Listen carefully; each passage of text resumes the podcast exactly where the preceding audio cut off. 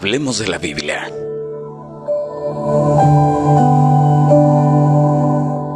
El tema que hoy hablaré se llama coronavirus. Y después viene una pregunta. ¿El coronavirus tomó desprevenido a Dios? Me doy cuenta que la vida es una gran escuela de aprendizaje continuo en donde jamás hay vacaciones, pero en donde cada uno de nosotros se gradúa en diferentes tiempos, en diferentes áreas, y existe un gran grupo que siempre reprueba y debe repetir la enseñanza una y otra vez.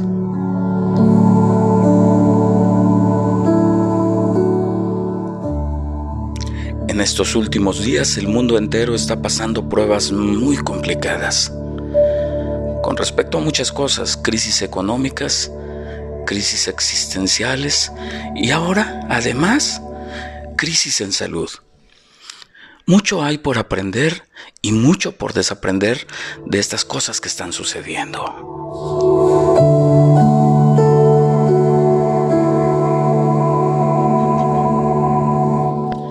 Iré al punto principal de este tema. La mayoría tiene falta de paz por un virus llamado coronavirus. Dicen que es una pandemia. Se dice que es peligroso a nivel de muerte, se dice tantas cosas, mas quiero llevarte a la Biblia para que juntos veamos algo que sucedió por estas mismas fechas en otra época, precisamente en la cual Dios decide enviar una mortandad muy grande a la tierra, pero también da la solución a tan grave problema. Diariamente escuchamos estadísticas que nos asustan, mas no vemos realidades de grandes pandemias, como el aborto, que deja muchísimas más muertes, como las drogas o la pornografía, el suicidio o los infartos por tanto estrés. Estas cosas, creo, nos deberían preocupar más el solucionarlas. Y la más importante de todas, ¿tienes una idea de cuántas personas mueren diariamente sin conocer a Cristo? Esto sí es realmente preocupante.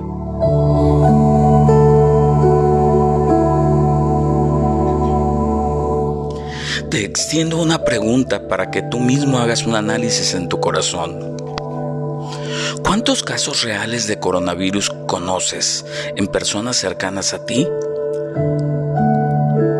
Y ahora te hago una pregunta. ¿Cuántos casos de estrés, ansiedad, depresión, presión alta, cáncer, diabetes están cerca de ti? ¿Verdad que es mucha la diferencia? Y no te asusta. Quizá tú estés viviendo alguna de estas mismas cosas. Esto que veremos y lo que estamos viendo ya sucedió antes y está en la Biblia. Vamos al libro de Éxodo, en tu Biblia, en el Antiguo Testamento, en los primeros libros, Éxodo 12.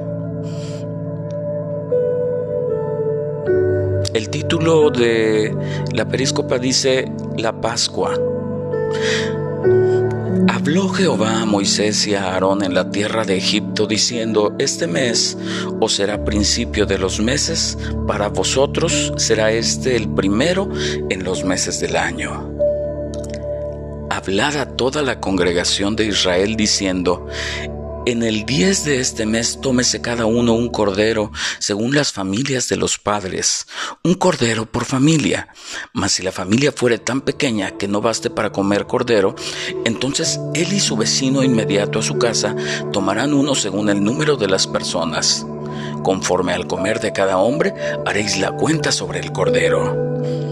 El animal será sin defecto, macho de un año, lo tomaréis de las ovejas o de las cabras, y lo guardaréis hasta el día 14 de este mes, y lo inmolará toda la congregación del pueblo de Israel entre las dos tardes.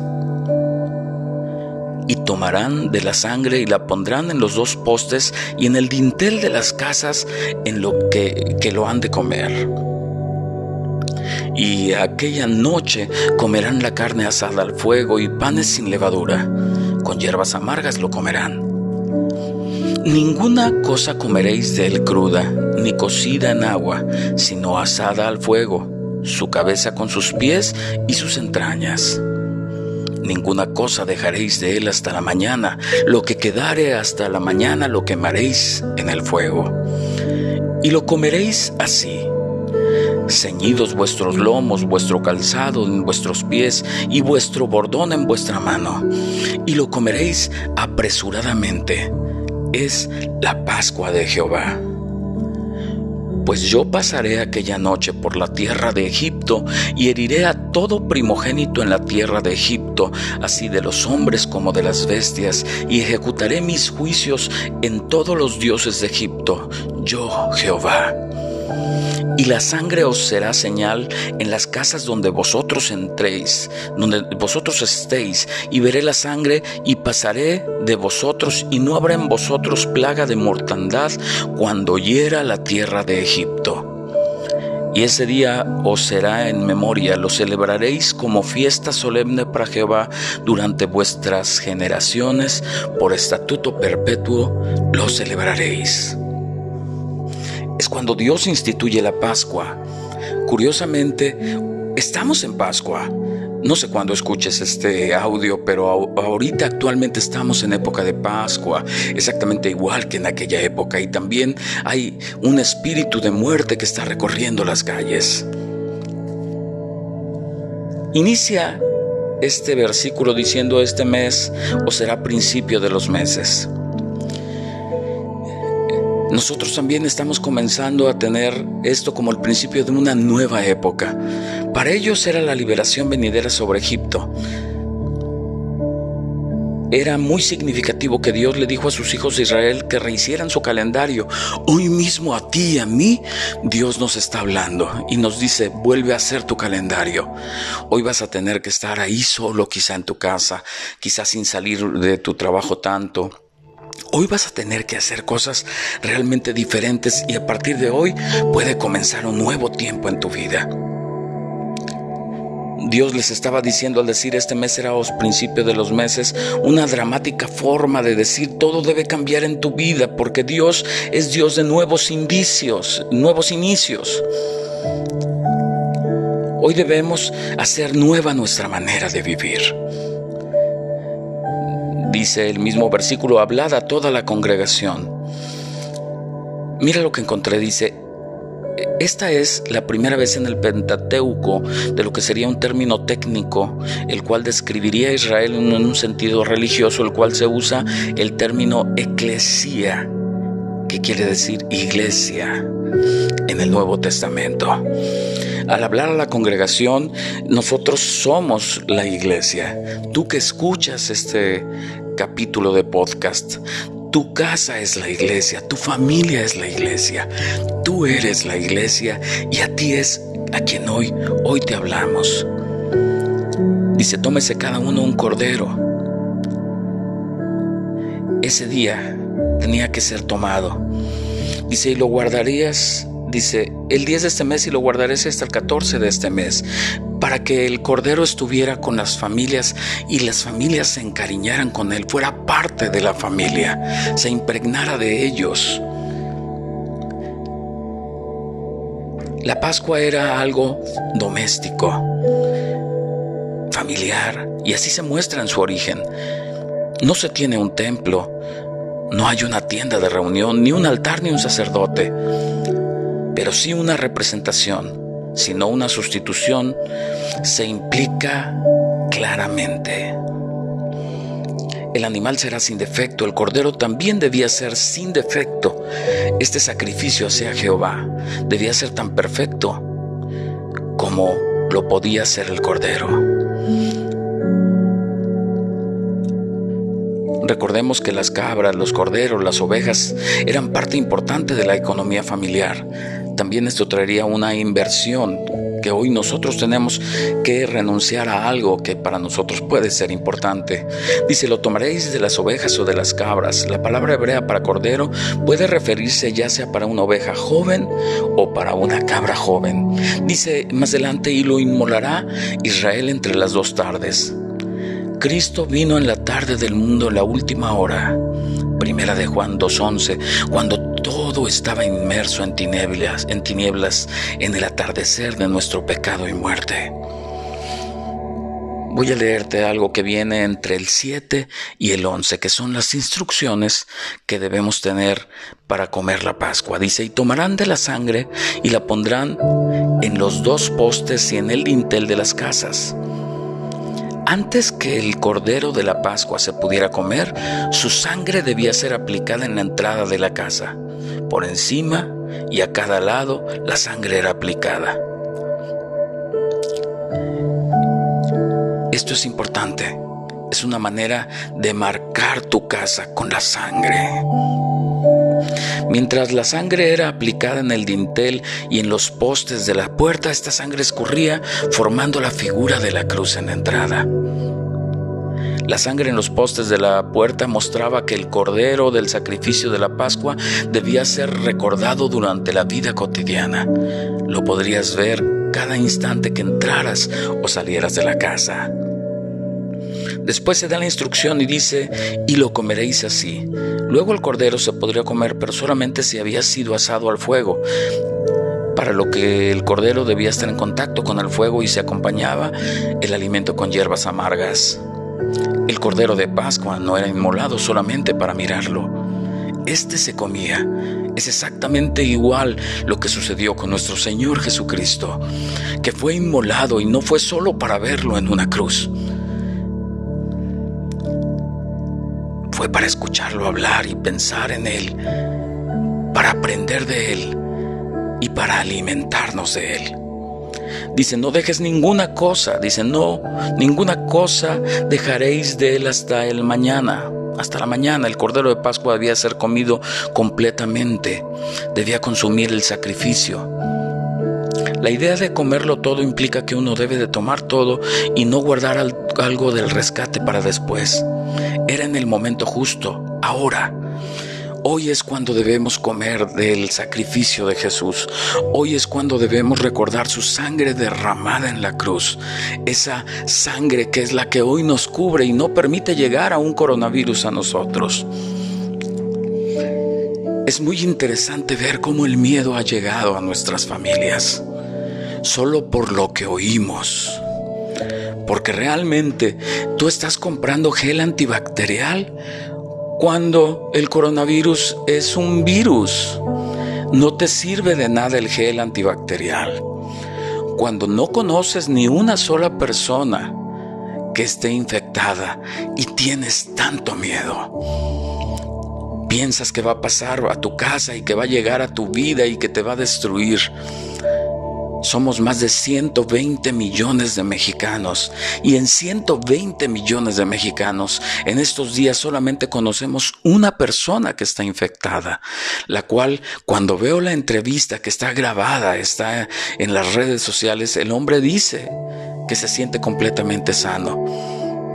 Cuando nosotros vemos que el nivel de mortandad de otros virus es muchísimo más fuerte, como el SIDA, como otros tipos de gripa, como el ébola, otro tipo de, de enfermedades son más mortales y no se hace todo esto. El temor ha llegado a tu vida y el temor solamente se puede ir con el perfecto amor de nuestro Señor. Porque el perfecto amor de Dios echa fuera todo temor. No te asustes. Toma las medidas necesarias, pero no te asustes. Sigo leyéndote. Dice, ceñidos vuestros lomos, es decir, tómate de poder, debes de tener fe. Dice, vuestro calzado en vuestros pies y vuestro bordón en vuestra mano. Cuando comas del Cordero, que es Jesucristo, come con fe, confiando en que la liberación prometida va a estar presente en tu vida, que tú vas a estar libre de este virus. Tenemos que mantener la Pascua y hoy Dios nos recuerda precisamente ese momento de la Pascua. Hoy sucedió a estas mismas épocas, hace miles de años, miles de años. La Pascua debe ser mantenida por fe. Mira lo que dice Hebreos 11:28. Por la fe celebró Moisés la Pascua y la aspersión de la sangre para el que destruía a los primogénitos no los tocase a ellos. Dice el mismo versículo más adelante, no en Hebreos, sino en Éxodo, es la Pascua de Jehová. Es como un rescate para liberarnos. Es como una institución para que cada generación lo siga recordando. Es como el poder que actúa del sacrificio perfecto y rescate que Jesús iba a proveer en ese entonces, pero que ahora ya ha provisto por inspiración del Espíritu Santo, Pablo lo deja claramente cuando dice, porque nuestra Pascua, que es Cristo, ya fue sacrificada por nosotros. Primera de Corintios 5:7.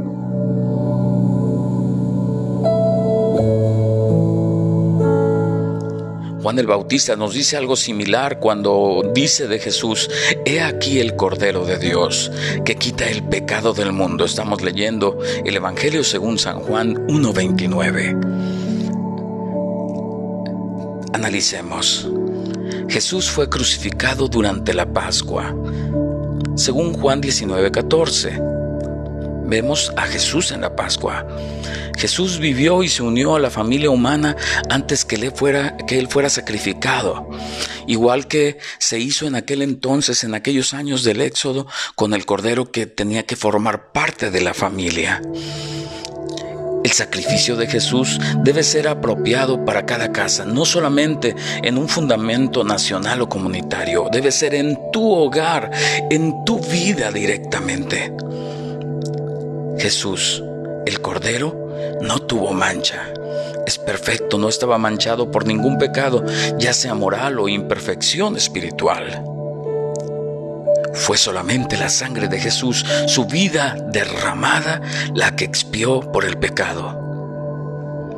En su muerte, Jesús fue tocado con fuego, el fuego de la ira de Dios. En su muerte Jesús recibió la copa amarga del juicio de Dios. Recuerda cuando decía, si es posible, pasa de mí esta copa, mas hágase tu voluntad y no la mía.